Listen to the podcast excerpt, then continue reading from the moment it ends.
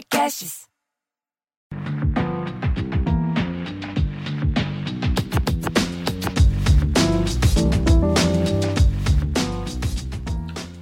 Olá, seja muito bem-vindo a mais um episódio do podcast Afrofuturo. Eu sou Morena Mariá e aqui nesse espaço a gente fala sobre cultura africana, afrofuturismo e os assuntos correlatos a essas pautas.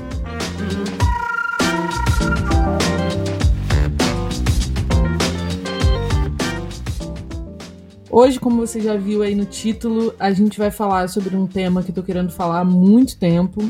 E esse episódio vai ser um episódio mais introdutório sobre tecnologias ancestrais, mas antes da gente efetivamente falar do assunto e eu explicar para vocês o que, que é isso, como que surge, qual é o contexto do desenvolvimento dessa ideia, eu queria convidar você que está me ouvindo para colaborar na nossa campanha do Apoia-se apoia.se barra Afrofuturo. Vou deixar aí o link na descrição do episódio para apoiar esse podcast que é feito de maneira independente, com muito carinho e com todo o suporte e a produção da Olá Podcasts.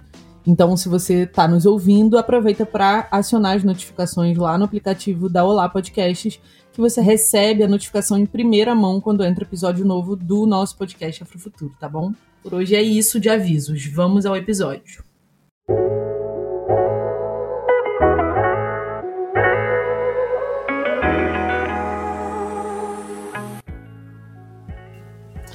Então, gente, tecnologia ancestral é um assunto que eu já falei é, em vários lugares, assim, já participei de um podcast sobre esse assunto, já dei uma, uma masterclass sobre esse assunto, comecei a falar sobre isso já tem algum tempo na internet, inclusive, e foi uma ideia que me foi surgindo dentro de um determinado contexto. Quem está aqui e ouve esse podcast há algum tempo sabe que o afrofuturismo surgiu na minha vida e a partir dele eu comecei a me interessar por uma série de outros temas, é, por história da antiguidade do continente africano, enfim, eu fui me interessando por cultura africana, filosofia africana, uma série de outros assuntos, mas tudo isso surgiu a partir é, dos estudos sobre afrofuturismo. Então, é, esse podcast, né, não preciso nem falar, o nome do podcast é Afrofuturo, né? Então, é, esse tema tem uma relevância muito importante na minha trajetória e é um tema que pauta é, todas as discussões que eu faço de uma maneira muito ampla. Assim. Eu falo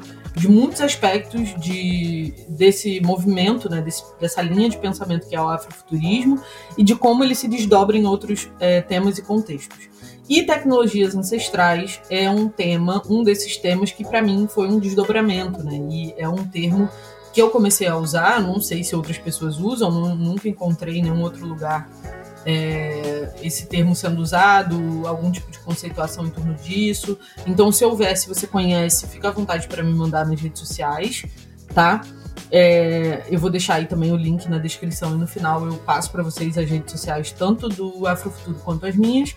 Mas esse é um conceito, né, uma ideia, um tema que eu fui aos poucos lapidando, né? Eu fui aos poucos. Ele me veio num dado momento, já tem alguns anos, e ao longo do tempo eu fui lapidando é, o significado do que tecnologias ancestrais quer dizer para mim, assim, de como esse termo, esse conceito, ele me serve como uma forma de validação e também de ressignificação da minha perspectiva sobre tecnologia, né? De como eu, do que eu identifico enquanto tecnologia e de um olhar afrocentrado, né, de um olhar que parte de uma localização tanto psicológica quanto histórica, quanto filosófica africana.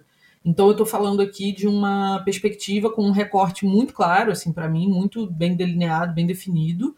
Né? Eu não estou falando de outras perspectivas, que existem muitas. Eu estou falando de uma perspectiva afrocêntrica, que é a linha que eu mais estudo, que eu mais é, sigo, né, digamos assim, porque eu não gosto nem dessa palavra, mas assim, é o, a corrente teórica com a qual eu mais me identifico. Eu não acho que corrente teórica seja identidade. Eu não sou uma pessoa afrocentrada. Eu acho que isso nem é possível, né? Mas eu acho que a afrocentricidade ela se tornou uma prática para mim, uma prática não só é, de pesquisa, uma prática acadêmica, mas se tornou uma prática é, de vida, digamos assim. Né? É, é uma forma de me posicionar dentro de qualquer assunto, dentro de qualquer espaço, né? defendendo os interesses da cultura africana é, no contexto dessa diáspora, no caso do Brasil, que é aqui onde eu estou. Então, é, essa discussão em torno de tecnologias ancestrais, ela surge muito interligada com, além do tema do afrofuturismo que eu acabei de falar, é, que eu já falei lá nos primeiros episódios, então se você não ouviu e se você não sabe do que, que eu estou falando, eu acho importante que você volte lá, porque eu já falei desse assunto, e aí aqui eu não vou poder me alongar muito. O segundo assunto com o qual essa discussão está, de alguma forma, dialogando, é com a discussão em torno da alfabetização de futuros. Que o que, que basicamente é a alfabetização de futuros? A alfabetização de futuros é uma habilidade, digamos assim, né? É uma capacidade que todos os seres humanos têm de imaginar, de conseguir imaginar o futuro e de entender por que é necessário imaginar o futuro, né? De, de ter consciência sobre o processo de construção é, de cenários futuros. Isso é muito importante, isso já é reconhecidamente assim uma das habilidades mais importantes é, dessas instituições é, bastante ocidentais aí, Unesco e ONU e um monte de coisa. É, mas não é por isso que eu tô que eu resolvi falar de alfabetização de futuros, né? Apesar de ser algo é, que interessa a essas, a essas instituições, a alfabetização de futuro surgiu para mim não com esse nome, né, mas com essa perspectiva de preocupação é, com essa de, de, exercitar essa capacidade de, de imaginar o futuro, quando eu comecei a ler sobre afrofuturismo e eu percebia que as imagens de futuro que nós pessoas negras temos é, elas são bastante empobrecidas, a nossa capacidade de imaginação de futuro ela é bastante restrita por conta de tudo que acontece com a gente, por conta do nosso contexto de ainda ter que brigar por sobrevivência, e eu percebi que isso era, isso era muito importante para que a gente consiga sair da situação que a gente está. Né? Quando a gente não consegue vislumbrar um caminho, a gente fica rodando em volta do próprio rabo. Então eu percebi isso já tem alguns anos, o quanto a gente é, exercitar essa capacidade de imaginar é importante, o quanto a gente conseguir criar essas imagens de futuro a partir de um conhecimento e de uma consciência sobre o nosso passado histórico é muito importante. E aí eu comecei a me interessar por esse assunto. Né? Então a ideia é que esse tema da alfabetização de futuros, essa habilidade, ela permite que a gente se torne consciente sobre as nossas esperanças, sobre os nossos medos, é, sobre a nossa capacidade de aproveitar mesmo esse potencial imaginativo e criativo para, de alguma forma, concretizar é, de uma maneira mais plena essa ideia de, de um futuro é, diverso, de um futuro sustentável, né, de um futuro que seja um futuro desejável, né? Então, muito nesse sentido que eu estou indo. E esse futuro desejável, ele quer dizer coisas muito diferentes para culturas diferentes, né, para grupos diferentes sociais. Então, é, eu comecei a me perguntar, né, quando eu, quando eu comecei a me aproximar dessas discussões, eu percebi que só tinha, em maioria, né, predominantemente pessoas brancas, porque detinham poder e tempo e recurso financeiro para estarem se dedicando a esse assunto, né? Então, eu comecei a me interessar e comecei a, a buscar mais conhecimento sobre isso entender que a gente precisava de alguma forma se reapropriar dessa habilidade, né? Porque isso sempre foi uma preocupação dentro da, da cultura africana como um todo, e aí falando de uma forma é, com um olhar muito pautado pela ideia de unidade cultural do Sheikh Anta Diop, que é um grande intelectual do renascimento africano, ele vai falar dessa unidade cultural. Então, quando, toda vez que eu falo de cultura africana como uma coisa só, eu estou falando a partir desse olhar, né? A partir de uma perspectiva que entende que a África Negra ela tem, ela possui é, vários elementos que formam uma unidade cultural, apesar de ser tão diversa, tão é, ampla, né, com tanta riqueza e com tanta e com tantas diferenças mesmo dentro do, do contexto africano, a gente tem sim aspectos que formam uma unidade cultural. Então, voltando para a alfabetização de futuros, é, a ideia de que a alfabetização de futuros é um recurso, né, é uma habilidade que a gente desenvolve e que é importante que a gente desenvolva, porque a gente precisa é, entender que a, enquanto a gente produz imagem de futuro, enquanto a gente discute é, esses futuros desejáveis, automaticamente a gente está criando cenários é, os quais a gente vai perseguir, né? É, cenários que a gente quer concretizar.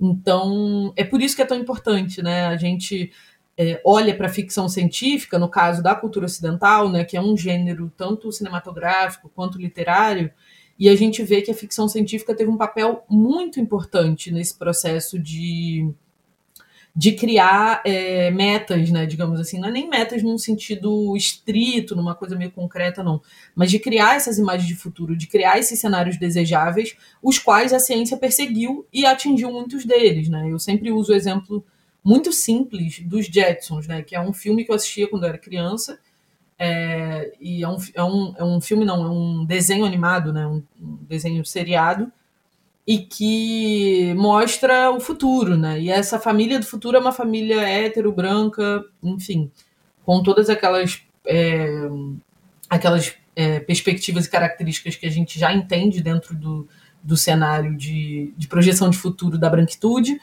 E é, existem alguns sinais muito interessantes, por exemplo a robô, tem uma, elas têm, eles têm uma robô que chama Rose, que é uma empregada doméstica, né?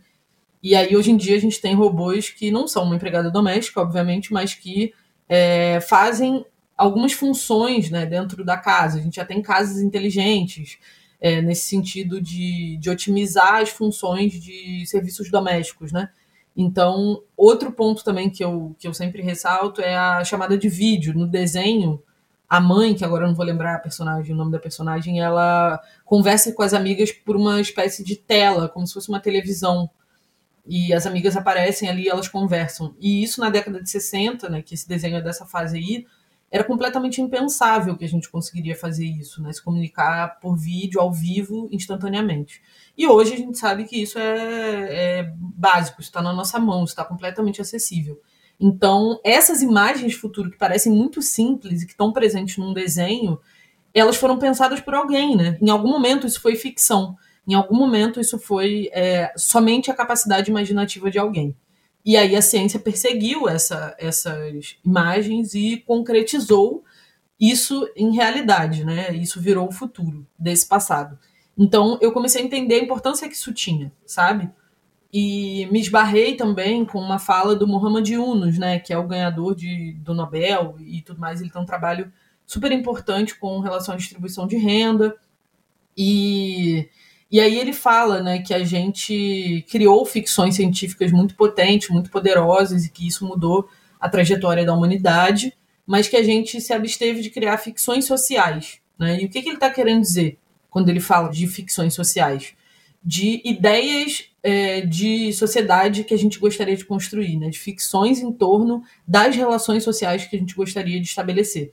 E aí ele cita um exemplo, né, que a, fixo, a ficção social que ele criou, né, ele, projeto que ele criou na época, era um projeto de distribuição de microcrédito para mulheres, né, para mulheres chefes de família.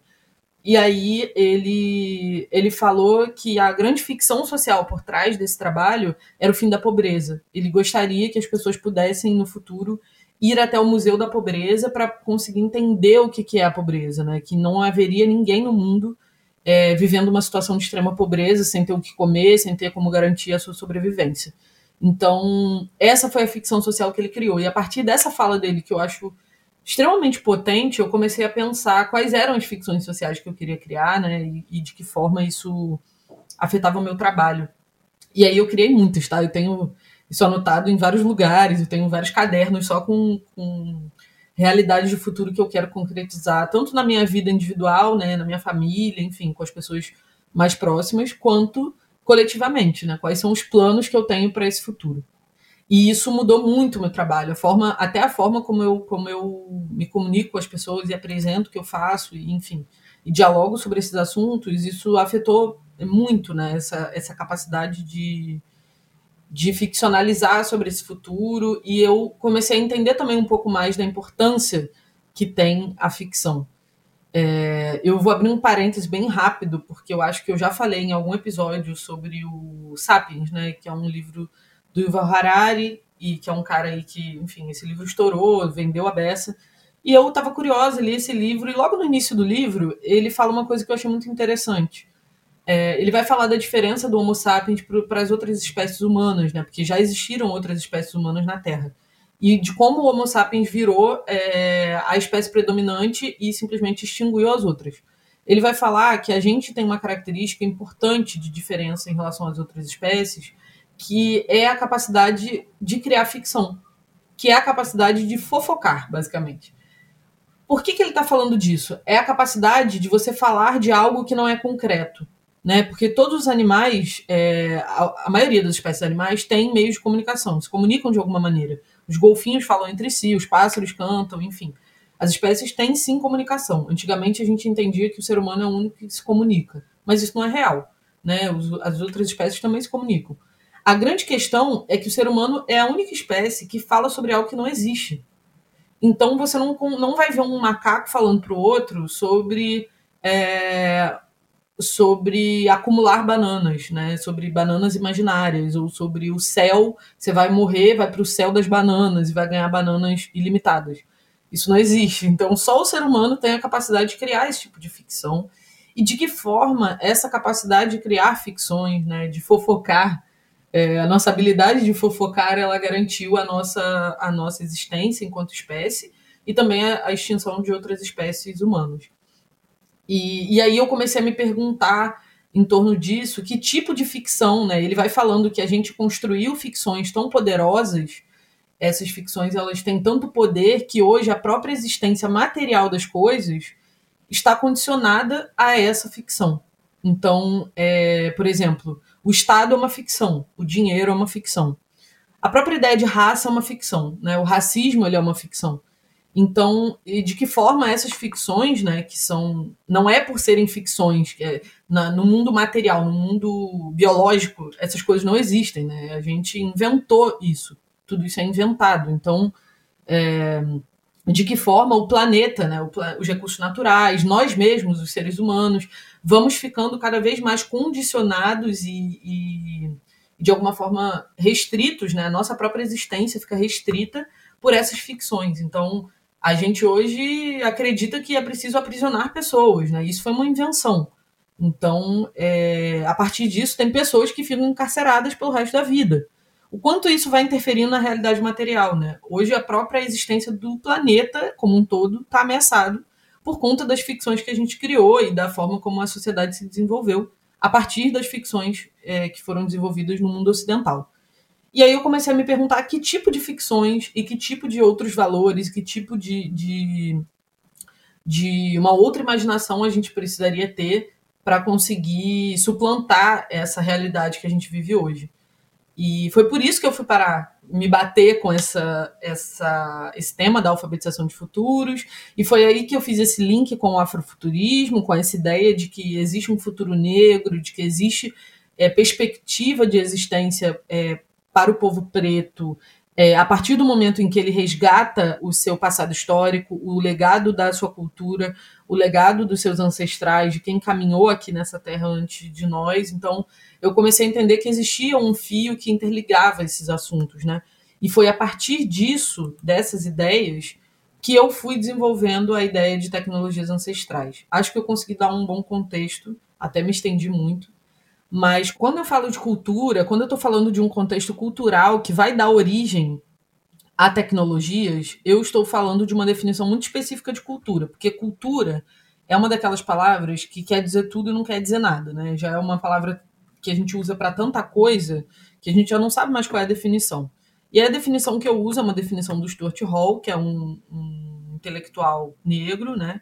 Que é considerado o pai dos estudos culturais, e aí ele vai dizer que cultura, para essa concepção dele, dos estudos culturais, a cultura ela é composta por dois eixos, né, digamos assim, por dois aspectos fundantes. O primeiro são os modos de vida de um grupo ou de um povo, né? A forma como esse povo organiza a sua própria vida, os modos como esse povo vive, e o outro pilar são os valores compartilhados desse povo.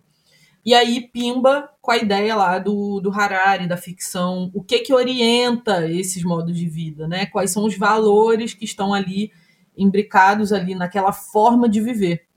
E aí eu percebi, eu tenho aí algo, né, que eu quero investigar, algo que eu quero pensar sobre. É, e aí eu consegui criar esse, essa conexão entre esses assuntos a partir de uma perspectiva dos estudos culturais mesmo, né?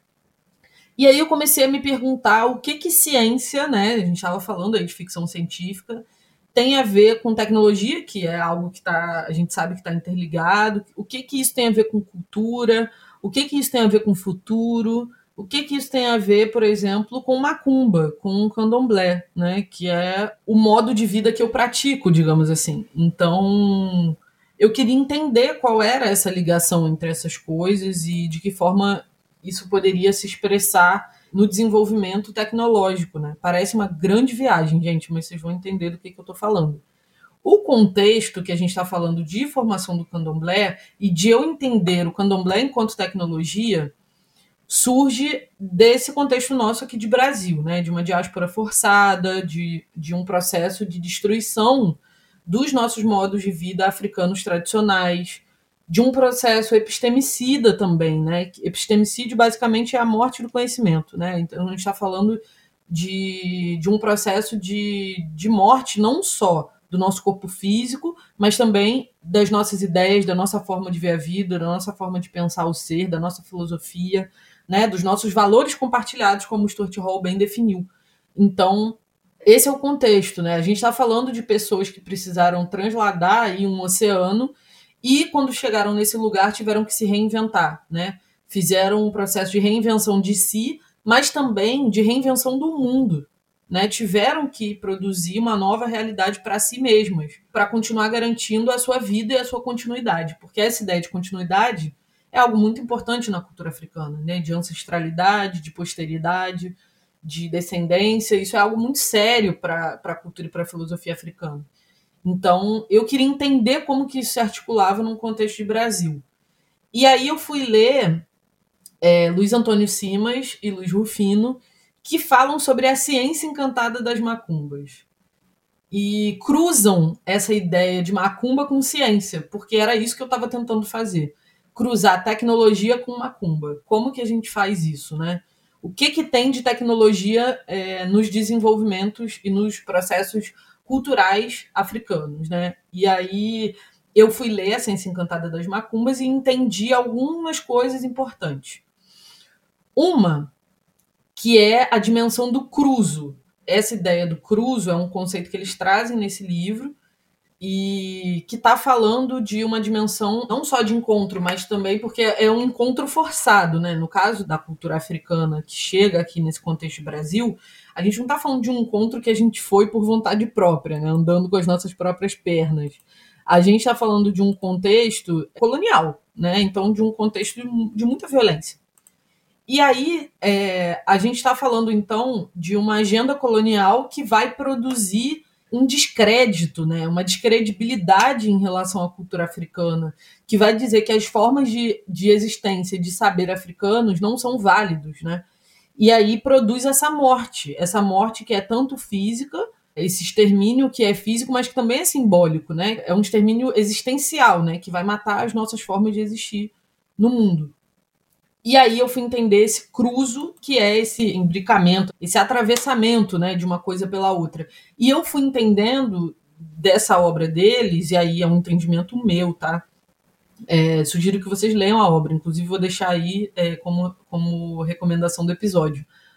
O entendimento de que nessa dimensão do cruzo não existe subalternidade. Não existe uma relação é, vertical, né? Que alguém é superior e alguém é inferior é uma relação horizontal onde não existe negação do outro, inclusive do outro que é colonizador. Porque você está numa situação de vulnerabilidade em relação a esse colonizador. Então você precisa reconhecer sim qual é o seu lugar, né?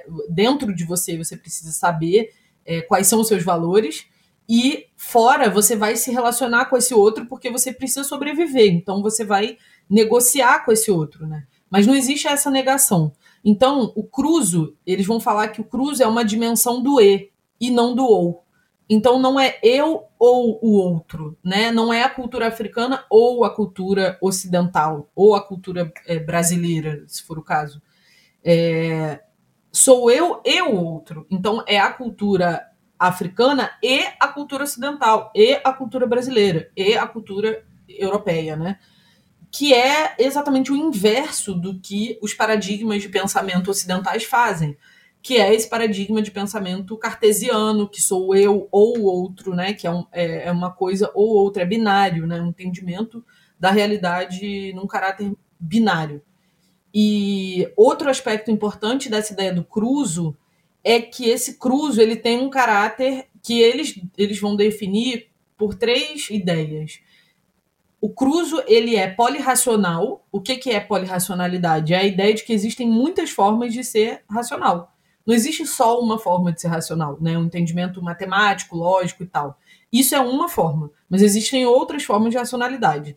O segundo aspecto do cruzo é que ele é pluriversal, ou seja, ele necessariamente reconhece que as outras perspectivas diferentes daquela que está sendo pautada são válidas. Essa é a grande sacada da pluriversalidade, né?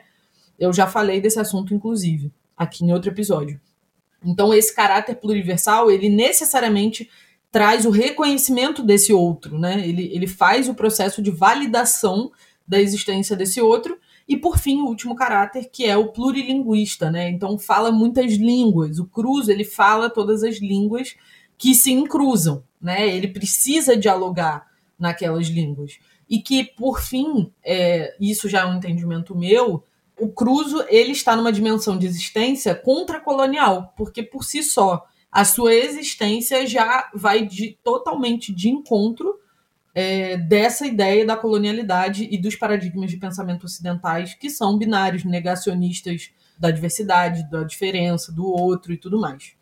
Então, é isso, cruzo é isso. E aí eu queria entender um pouco de como que se cruzavam é, a ciência, a tecnologia, a macumba, a cultura africana e o futurismo, né? De como isso se intercalava, como isso dialogava entre si.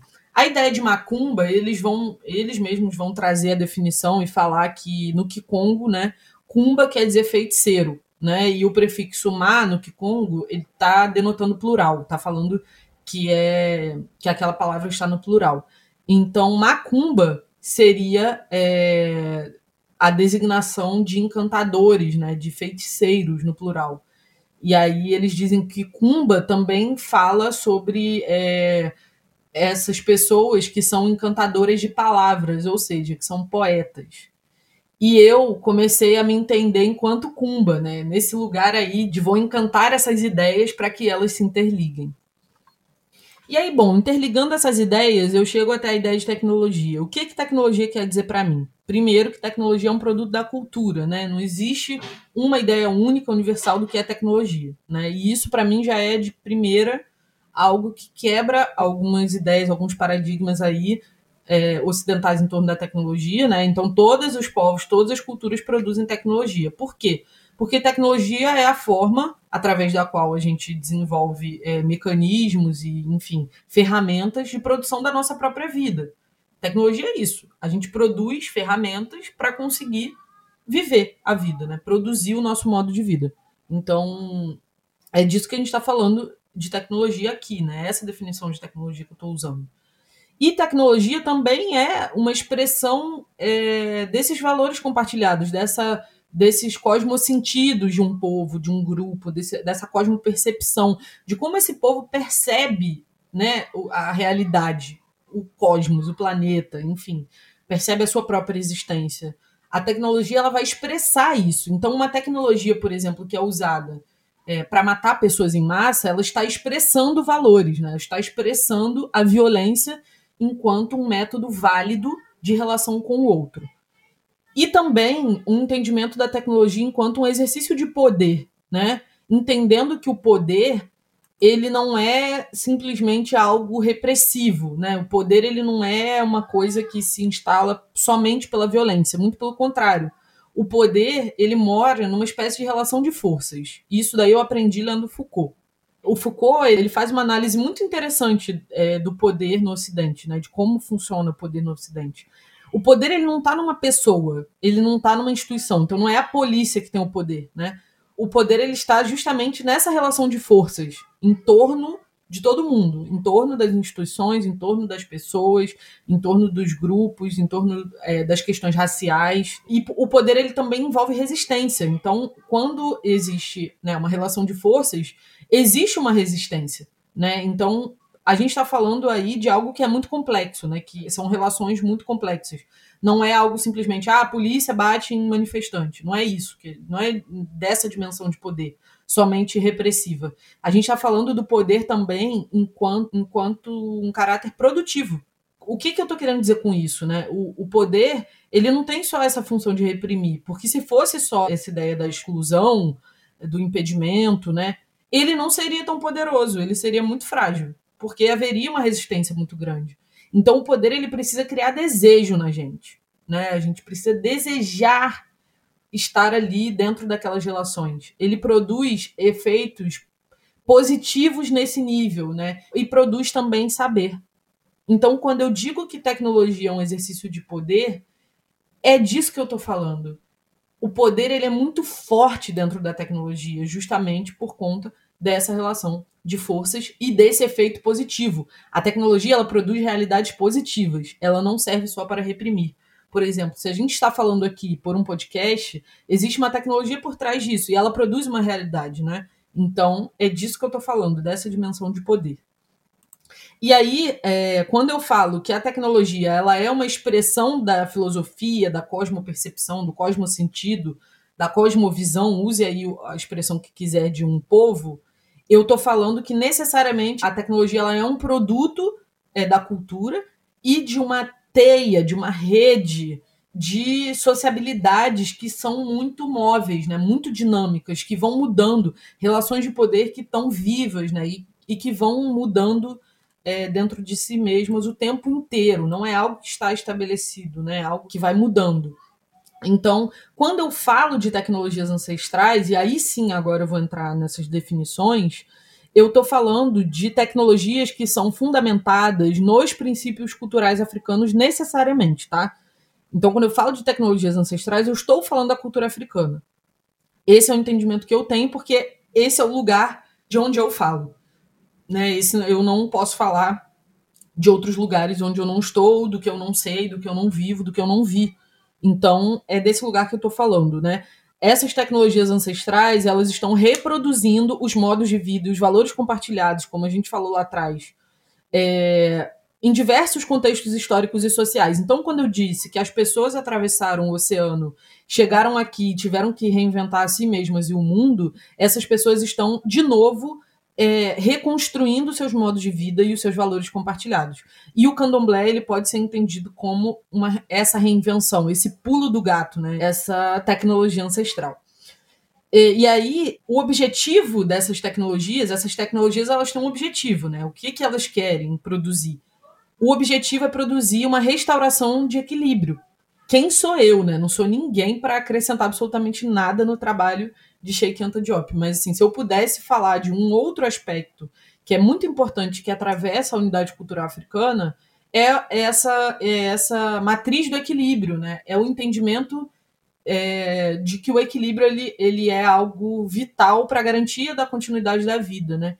Então, a gente vai encontrar isso é, em muitas culturas dentro dessa unidade cultural africana tanto na cultura é, bakongo, quanto na cultura iorubá, quanto na cultura dos Dogon, a gente vai ver expressões disso é, sendo tratados de várias maneiras, né? Então, um equilíbrio entre o mundo físico e o mundo espiritual, entre o feminino e o masculino, entre a morte e a vida. Então, a gente entre a velhice e a infância, né?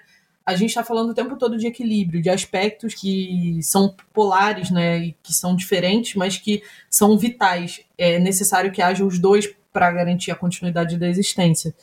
E a ideia dessas tecnologias ancestrais é, de fato, restaurar esse equilíbrio, tanto cósmico, né, nessa relação com a Terra, com os recursos naturais, com a natureza como um todo, como também esse equilíbrio das relações sociais. E esse equilíbrio humano, né, esse equilíbrio interno dos seres humanos, individual, na dimensão psicológica, emocional. Né, como é que a gente faz para restaurar o nosso senso de família, os nossos valores, como que a gente faz para restaurar tudo isso? E aí, no, nesse contexto de Brasil, o candomblé é uma grande resposta nesse sentido. Né? Porque se a gente chega aqui, a gente é separado das nossas famílias, impedido de falar a mesma língua, né? a gente é rebatizado. Como é que a gente cria novamente um senso de comunidade? Como é que a gente cria novamente um senso de família? A gente se organiza em torno de terreiros. E nesses lugares a gente consegue plantar a nossa própria comida, a gente consegue é, se realfabetizar, né, falar as nossas línguas matrizes, a gente consegue reaprender os nossos modos de vida.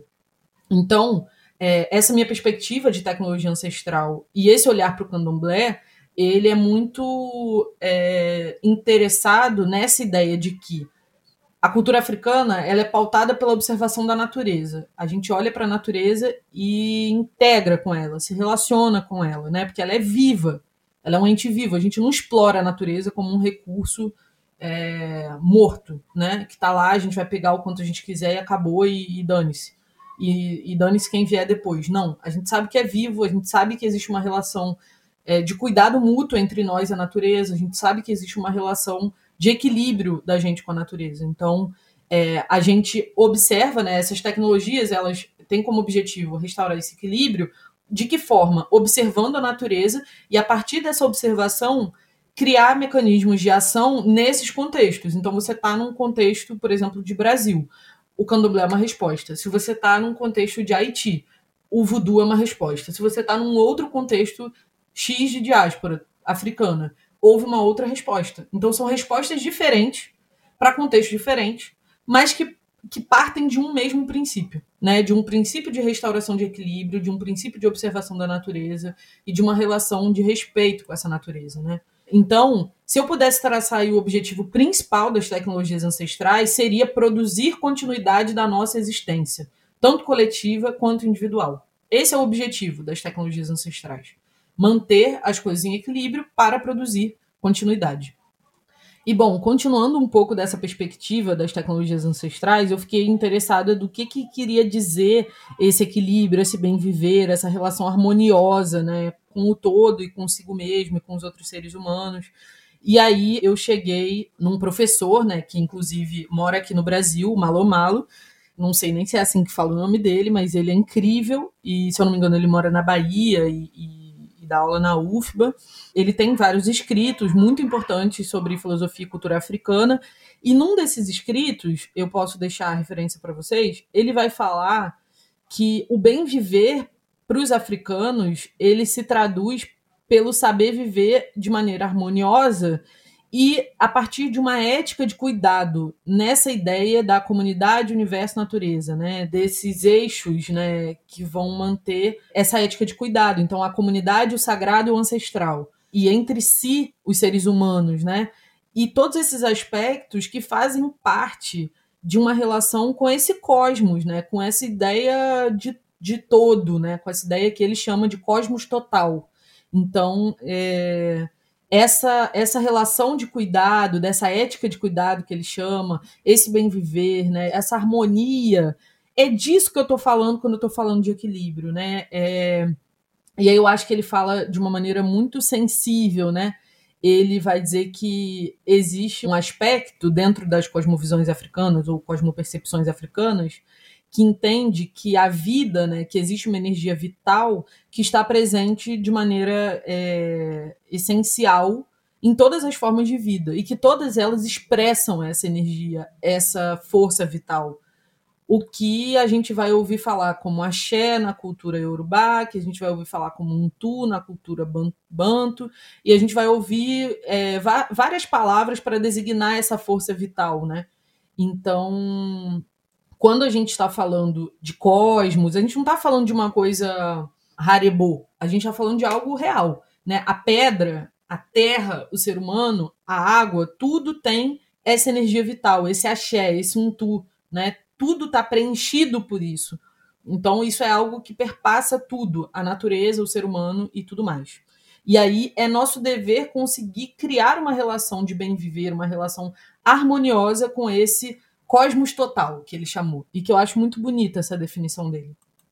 E bom, continuando um pouco das ideias que ele traz, num outro texto ele fala que quando a gente defende a pluriversalidade, ou seja, a validade de múltiplas formas de se produzir é, vida, né, de se produzir conhecimento, existência, a gente está defendendo essa, essa pluralidade de formas de ser, né? A gente está defendendo a validade da particularidade, né? A gente está defendendo a validade das comunidades, né?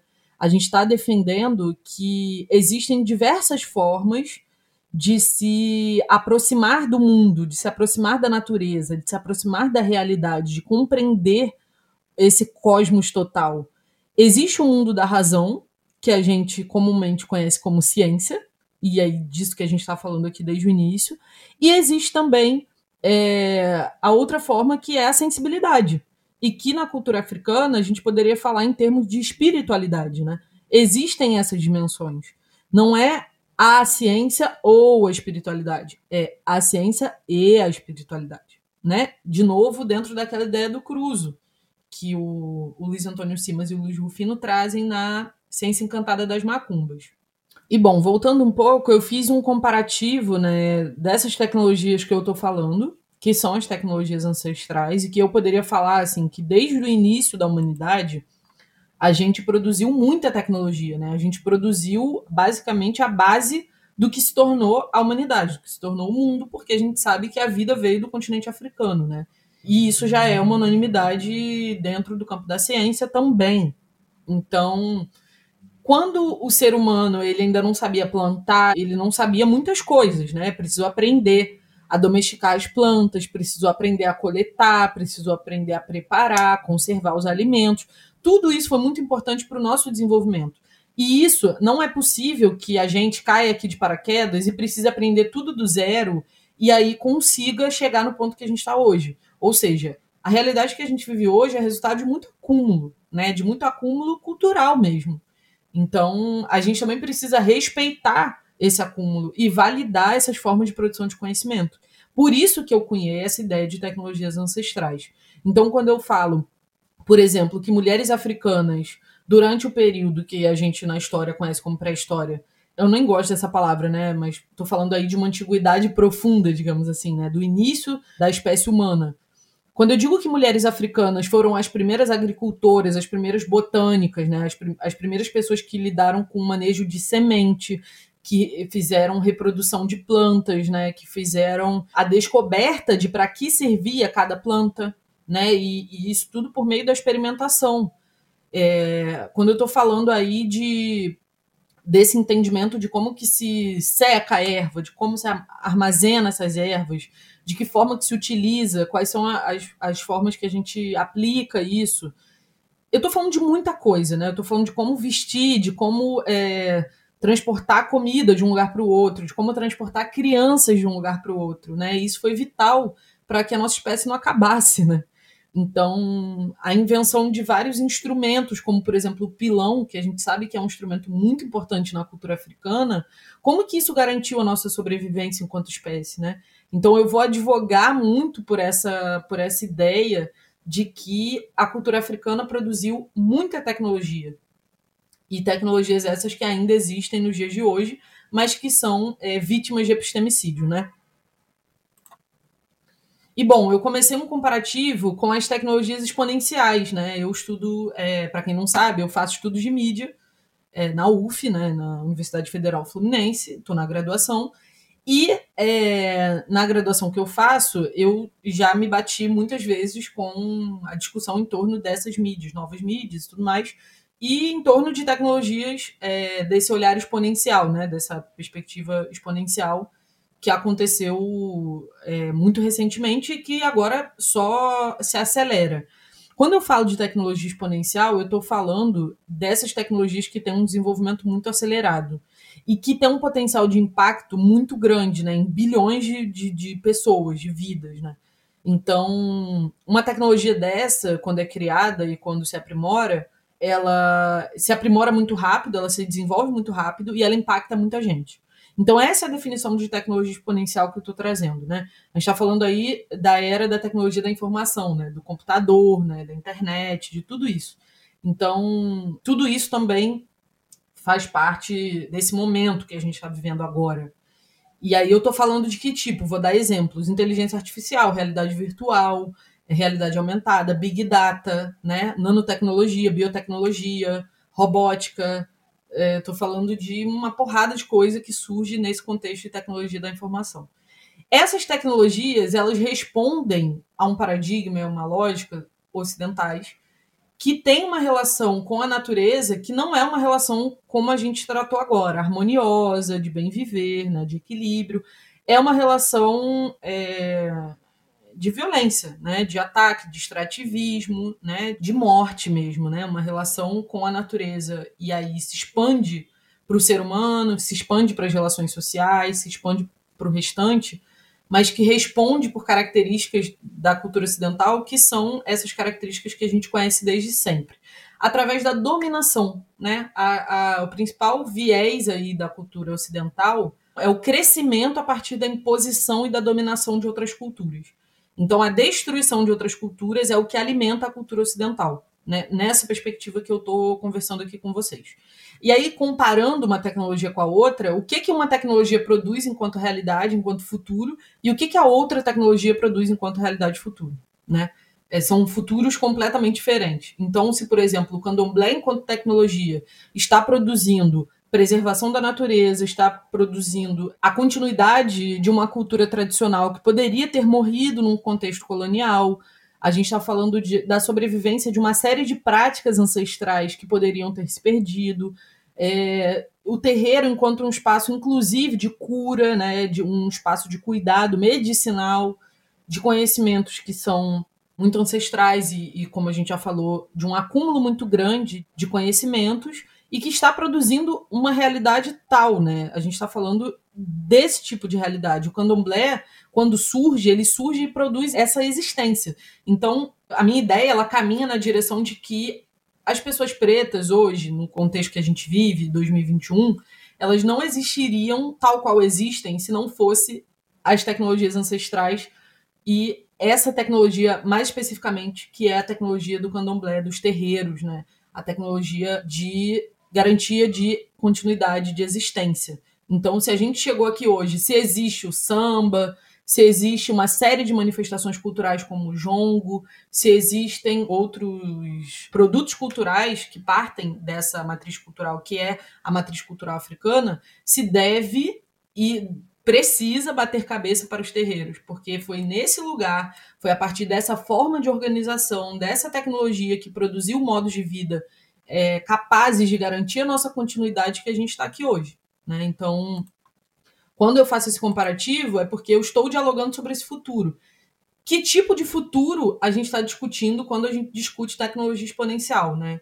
Que a gente sabe que na prática, né? Eu já fiz aqui um episódio sobre raça e tecnologia com a, com a Nina da Hora, que é uma, uma especialista em tecnologia e desenvolvedora que fala sobre essas questões com muito mais propriedade, mas de que forma a raça, né, ela atravessada pela tecnologia, no caso dessas tecnologias exponenciais, essas tecnologias elas causam um acirramento ainda maior, né, digamos, um, um processo de opressão exponencial, digamos assim. Então, um processo maior de encarceramento em massa da, da população preta, um processo cada vez mais automatizado, ou seja, cada vez mais ampliado, de produção de um futuro de morte para o povo preto. E aí, quais são as tecnologias ancestrais que a gente pode resgatar para conseguir garantir a nossa continuidade? Bom, aí a gente vai ter que continuar conversando, porque essa resposta eu ainda não tenho, mas eu continuo procurando. E aí, conforme eu for desenvolvendo essas perguntas e dando respostas e buscando essas respostas, eu vou trocando com vocês e fiquem à vontade também para trocar ideia comigo sobre isso. Esse é um dos episódios que eu mais amei fazer. Embora eu esteja num contexto muito caótico, minha filha está internada, enfim. Eu precisava vir falar disso aqui porque isso me alimenta muito. Isso faz meu, o meu espírito ficar vivo, né? Isso é a minha ética de cuidado comigo mesma. Então, tá aqui e falar com vocês sobre isso é muito importante para mim. É isso, gente. Acho que por hoje é só de assunto. Falei a beça, falei muito rápido. Espero que vocês tenham curtido, entendido que tenha sido bacana para vocês, enfim, tenha sido proveitoso. Vou deixar aí como dica afrofuturo desse episódio o livro Fogo no Mato, a Ciência Encantada das Macumbas, de 2018, do Luiz Antônio Simas e do Luiz Rufino, que foi uma das referências que eu usei para construir esse episódio. Vou deixar aí as referências que eu usei, enfim, um pouco de tudo que eu, que eu tratei aqui com vocês, tá bom? É isso, por hoje é só. Siga a gente nas redes sociais, arroba FaleAfrofuturo, e eu sou arroba Morena Maria, Maria com H no final, lá nas redes sociais também. E espero vocês e vamos trocar sobre esse assunto, tá bom? Um beijo e até um futuro próximo.